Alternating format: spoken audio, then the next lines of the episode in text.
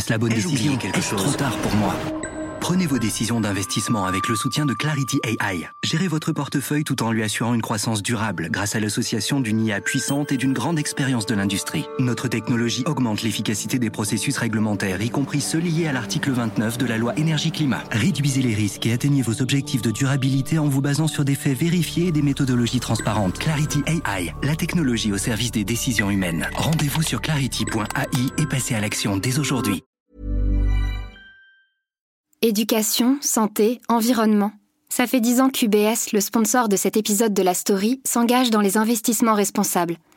Alors quand j'entends dire qu'il y aura un avant et un après Covid-19, je sais déjà que pour UBS, l'après se fera comme avant, en faveur de la société. C'est aussi pour ça que j'ai choisi d'y placer mon argent.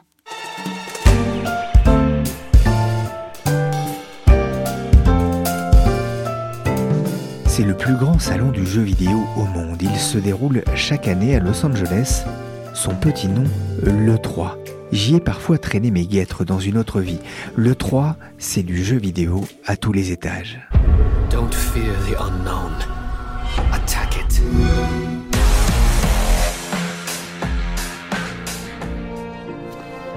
I heard you're having second thoughts.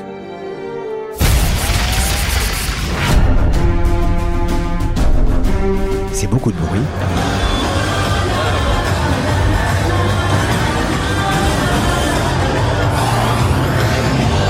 C'est beaucoup de monde.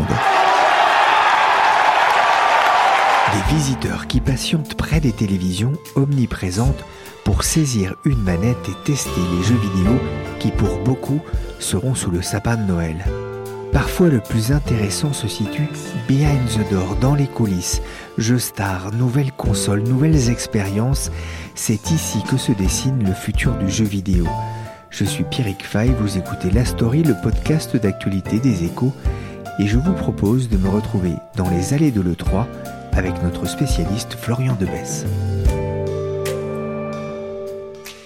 Thank you for calling Iron Fantastic. This is Laura. How may I assist you? Yes, hello. I'd like to speak with uh, Florian Debez at the room uh, 17243, please. All right. Give me just a moment. Thank you. Bonjour Florian. Bonjour. Ça va, bien dormi? Bien, bien. Il est 8h du matin hein, à Los Angeles. D'abord, euh, vos premières impressions sur, sur cette E3 Alors, pour moi, c'est la première fois euh, que je, je venais à, à l'E3. C'est le rendez-vous mondial du, jeu vidéo. C'est un salon professionnel, mais il donne vraiment pas l'impression de, travailler. C'est professionnel. On sent le, plaisir à, chaque pas qu'ils font, à chaque fois qu'ils posent le, les mains sur les manettes. On les distingue assez peu des, des, fans finalement. On sent que le marché se porte très bien. L'ambiance est très bonne enfant. Et ça change vraiment des salons tech où il y a souvent plus d'animosité entre les marques euh, d'électronique notamment. Alors pourtant, il y a plusieurs des grands studios comme Activision ou Sony qui ont boudé cette messe annuelle. On sait pourquoi? Alors, Cette 3, c'est une veillée d'armes. Une veillée d'armes avant une, nouvelle bataille dans un nouveau monde, un nouveau monde du jeu vidéo. Le 3, c'est traditionnellement une caisse de résonance médiatique. Il n'y avait pas beaucoup d'annonces cette année. En fait, les marques se sont réservées pour la prochaine génération de consoles. Elle doit arriver pour la fin de l'année 2020. Microsoft a commencé à lever le voile sur sa prochaine Xbox mais son, son, grand concurrent, Sony, entend dévoiler sa PlayStation 5 dans un événement à part, entièrement dédié à cette console. Du coup, les éditeurs se réservent. Ils attendent de, de savoir euh, quelle sera vraiment la, la console à, à, venir pour sortir leur meilleur jeu. Et ils s'économisent, ça coûte très cher de, de venir euh, ici à Los Angeles. Activision, par exemple, présente très peu de jeux cette année, n'a pas voulu euh, dépenser autant d'argent dans un stand sur le salon. Alors en revanche, il hein, euh, y a quelqu'un qui était bien présent. C'est Google qui prépare son arrivée à grande échelle dans le monde du jeu vidéo. Alors on ne parle pas ici hein, des petits jeux addictifs euh, qu'on a sur Google Play hein, pour les smartphones Android, mais de jeux en streaming. Euh, Florian, en quoi consiste Stadia? Stadia, comme vous le disiez, c'est une offre de cloud gaming. Le cloud gaming, qu'est-ce que c'est? C'est une technologie qui propose aux joueurs de profiter de la puissance de serveurs hébergés dans des centres de données lointains. Google et Microsoft en, ont beaucoup. Et ces serveurs vont se substituer à la console de salon. De la même façon que vous regardez une vidéo sur YouTube ou sur Netflix, vous la stockez pas sur votre ordinateur, cette vidéo. Là, vous pourrez jouer à un jeu dont le programme n'est pas sur votre machine. L'intérêt, c'est de pouvoir commencer une partie sur sa télé, son ordinateur à la maison, et de la continuer avec la même puissance sur un smartphone lorsque vous vous déplacez. Alors Google fait sa véritable entrée sur le marché du jeu vidéo en étant le premier à commercialiser une offre de ce type. Ce sera en novembre prochain. Plutôt que de payer une console, les joueurs n'auront entre guillemets qu'à payer 9,99€ par mois. C'est évidemment beaucoup moins cher, en tout cas au départ et ça peut vraiment changer le marché du jeu vidéo. C'est vraiment une révolution? Ça peut être une révolution dans le sens où jusqu'à présent un jeu coûtait relativement cher, entre 40 et 60 euros selon les jeux. Là, on pourrait avoir accès à beaucoup plus de jeux sous forme d'abonnements notamment, des, des, des abonnements qui donneraient accès à des plateformes où tout est hébergé en ligne et sur des offres en illimité et on voit très bien dans de nombreux secteurs que quand c'est illimité, les gens mangent beaucoup plus entre guillemets. Et le jeu vidéo est un, un milieu de passionnés. Plus les joueurs peuvent jouer, plus ils joueront et plus le marché peut grossir dans, dans les mêmes proportions. Alors derrière le projet Stadia, il y a un homme. Hi, I'm Phil. Three months ago, we gave you a first look at Stadia, a new generation game platform powered by the best of Google. Phil Harrison, c'est le vice-président de Google. C'est un ancien de Sony. Hein. c'est lui qui avait présenté la, la PlayStation 3 en 2005. C'était à l'E3. C'est aussi un ancien de Microsoft Xbox. Ça signifie que les fabricants de consoles ont du souci à se faire? Phil Harrison, c'est un, grand nom du secteur. Euh, vous l'avez dit, la, PS3, c'est un, des grands succès de, Sony dans, le jeu vidéo. Il, est très respecté par les éditeurs que j'ai pu rencontrer à Los Angeles. Disons Google a probablement embauché l'une des seules personnes capables de réussir cet exploit qui serait de s'imposer au milieu des deux autres géants, Sony et Microsoft. D'une façon générale, les équipes de Google sont constituées uniquement par des professionnels du jeu vidéo, ils connaissent très bien le métier. On peut imaginer qu'avec une telle équipe, Google se donne les moyens et, et parvienne à réussir. Rien n'est joué, pour l'instant, à l'E3, Google a été relativement discret. Ils ont fait leurs annonces avant l'E3, quelques jours plus tôt. Sur place, ils étaient très discrets. Il y avait quelques rendez-vous, mais dans toute confidentialité, ils ne sont pas montrés à la presse. On, est vraiment dans, dans l'attente pour l'instant. Oui, euh, justement, euh, Sony et Microsoft, ils restent pas non plus euh, les bras croisés. Tout le monde veut lancer le Netflix du, jeu vidéo. Hein. Même le géant de la distribution Walmart aux États-Unis veut s'y mettre.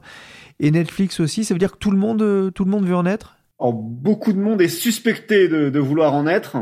Alors Google a, Stadia, Microsoft parle beaucoup de xCloud, qui est également une, plateforme de cloud gaming. Ça, c'est ce qui est officiel. On, suspecte euh, que Amazon et le chinois Tencent soient également dans les starting blocks. En tout cas, c'est ce que c'est ce qu'expliquent les éditeurs quand on leur pose la question. Walmart, d'après la presse américaine, est également sur les rangs. Netflix, on ne sait pas vraiment, ils, ils expérimentent ce qu'ils appellent la série interactive. Ça ressemble un petit peu au, au livre dont vous êtes le héros et donc du coup aux jeux vidéo. Et ça veut dire qu'il y, a beaucoup de monde effectivement euh, sur ce créneau. C'est, on considère que c'est l'avenir du jeu vidéo? C'est en tout cas un des avenirs possibles du jeu vidéo. Tout est conditionné à la réussite technologique des projets. Les, joueurs sont assez exigeants sur la qualité graphique, sur la, la réactivité, ce qu'on appelle la latence du, du, jeu vidéo. Et quand tout se passe en ligne, c'est parfois un peu plus compliqué. Il y a eu beaucoup de tentatives de plateformes de cloud gaming qui se sont cassées les dents sur ce défi technologique. Aujourd'hui, on a Microsoft, on a Google qui sont des, spécialistes du cloud qui s'y mettent. Donc évidemment, tout le monde se dit que cette fois, ça y est, le jeu vidéo va basculer dans, dans cette ère du cloud gaming et du jeu à volonté.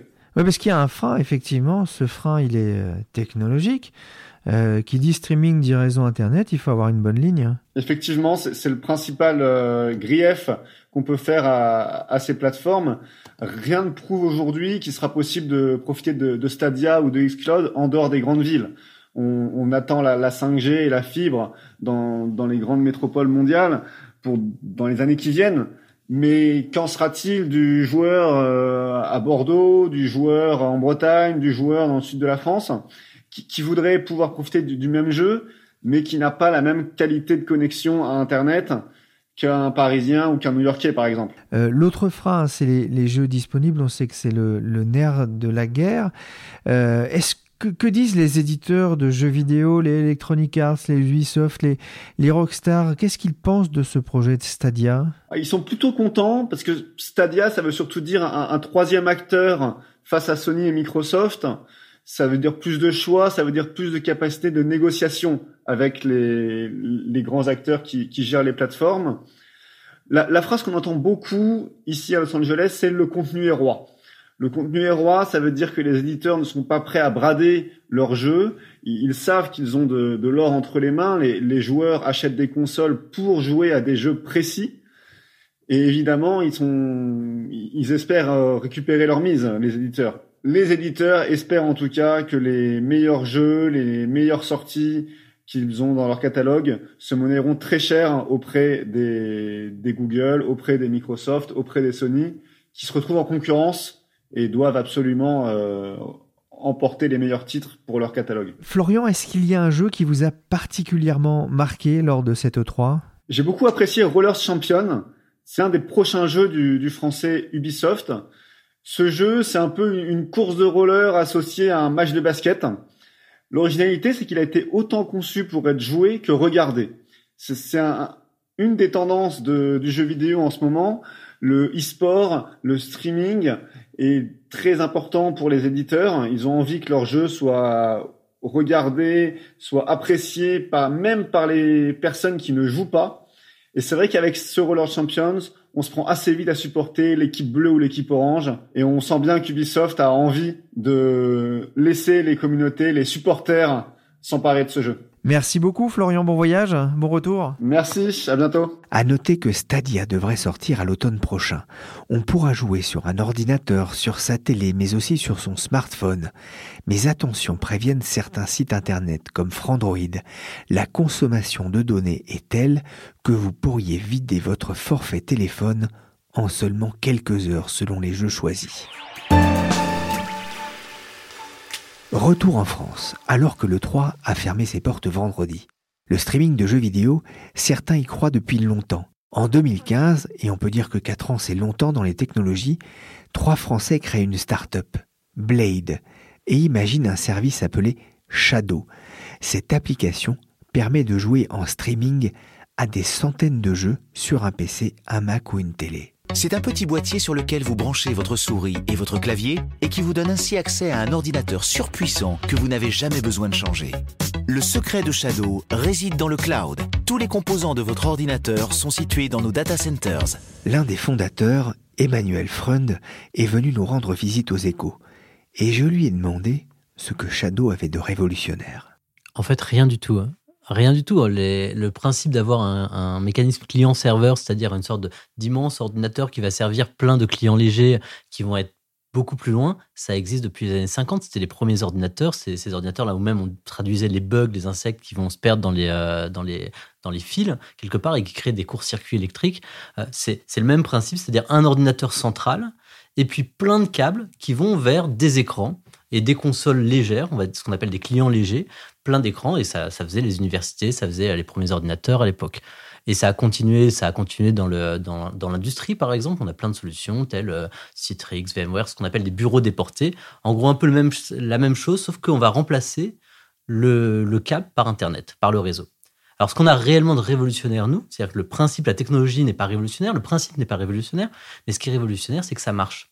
C'est-à-dire qu'avant, c'était euh, un dixième de ce que pouvait faire un ordinateur, c'est-à-dire que l'image était euh, un peu terne, le, temps de réactivité était un peu long. On n'avait pas l'impression d'avoir euh, un, ordinateur personnel devant nous, on avait juste une sorte de, gros truc un peu lourd et un peu limité qui était, qui était juste très bien pour pouvoir y accéder depuis n'importe où, mais c'est tout. C'est un problème de réseau? C'était pas un problème de réseau, c'était un problème de plein de choses. C'était avant tout un problème de technique, un problème de comment était pensée la technologie. C'est alors je vais rentrer un petit peu dans le technique. Hein, arrêtez-moi tout de On va essayer de comprendre. voilà. Mais le principe, c'est que il y a, y a un truc qui s'appelle le streaming. Le streaming, tout le monde en fait. Le streaming, c'est comment on envoie une vidéo à travers un réseau. Et ça, tout le monde en fait, puisque YouTube en fait, euh, Netflix en fait, tous les opérateurs téléphoniques ont, envie d'envoyer un match de foot en très bonne qualité sur un téléphone portable, par exemple. Donc, savoir comment on va envoyer une vidéo en très bonne qualité quelque part, ça, tout le monde en fait. Par contre, ce qui se passe dans ces vidéos-là, c'est ce qu'il y a ce qu'on appelle un buffer, un petit temps de latence d'une seconde avant de commencer la vidéo. Cette seconde, en fait, avant que la vidéo arrive, ça va être une seconde là où l'ordinateur, le téléphone, l'appareil, quelque part, va regarder si la vidéo est bien arrivée, s'il a tous les bons bouts, il va commencer à la lire et comme ça, il va, il va se donner une petite avance sur la lecture. Quand on fait, euh, nous, ce qu'on fait, ça s'appelle du streaming sans bufferisation. Quelque part, on va envoyer l'image, mais il faut la il faut la traduire, il faut l'afficher directement sur l'écran. On ne peut pas se permettre d'attendre 7 secondes, puisque, puisque quand on bouge la souris, quelque part, il faut une réactivité immédiate. Et particulièrement dans ce qu'on fait en plus dans le jeu vidéo, pour des joueurs de jeux vidéo, il faut que ça soit invisible. C'est-à-dire qu'on n'ait pas du tout l'impression d'avoir un quelconque frein quand on bouge la souris. Et ça, quand on a commencé, en fait, il y avait à peu près aucune théorie qui existait, et on a dû tout inventer nous-mêmes. Ce que vous dites aujourd'hui, c'est on n'a plus besoin d'un PC finalement à la maison. Le PC, il est, il est dans les nuages, comme on dit? Exactement, et c'est même pas dans les nuages, c'est juste ailleurs, c'est dans, un, dans une grande salle. Ce qu'on fait encore une fois, c'est très simple, c'est que dans un PC, vous avez des composants à l'intérieur du PC, puis des fils qui vont relier ces composants à un écran. Là, on prend les composants, on les met dans un data center et les fils qui relient tout ça, on prend Internet à la place. Le résultat, c'est quoi?